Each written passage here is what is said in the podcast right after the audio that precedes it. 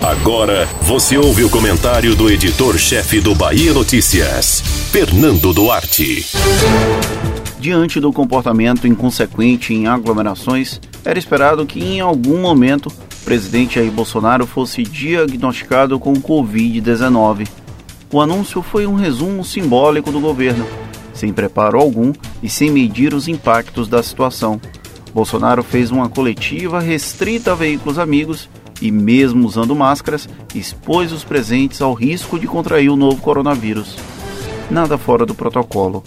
O teste positivo do presidente o coloca como o garoto propaganda perfeito para a hidroxicloroquina.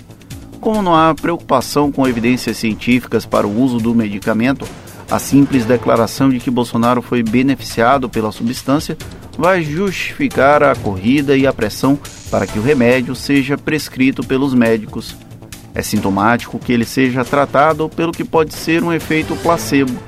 Infelizmente, o presidente se esforçou em negar ao longo dos últimos meses a gravidade da crise do novo coronavírus.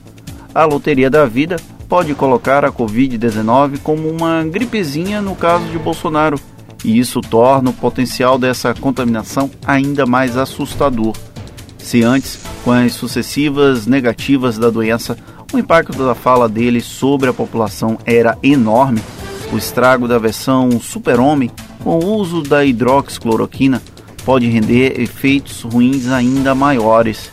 Como sabemos, o chefe do executivo nunca foi dado a medir os próprios atos.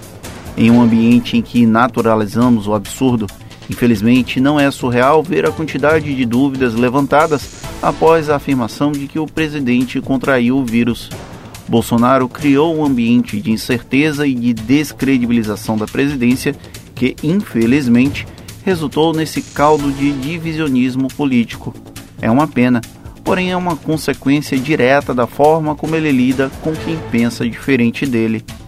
Após o diagnóstico, as lideranças políticas sensatas pediram que a confirmação da doença amenize a forma pouco responsável com que Bolsonaro lida com o coronavírus.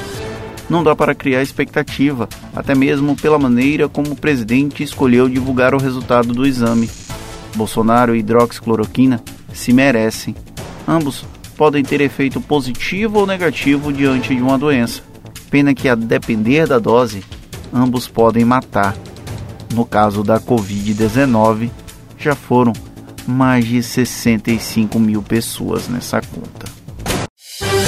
Você ouviu o comentário do editor-chefe do Bahia Notícias, Fernando Duarte.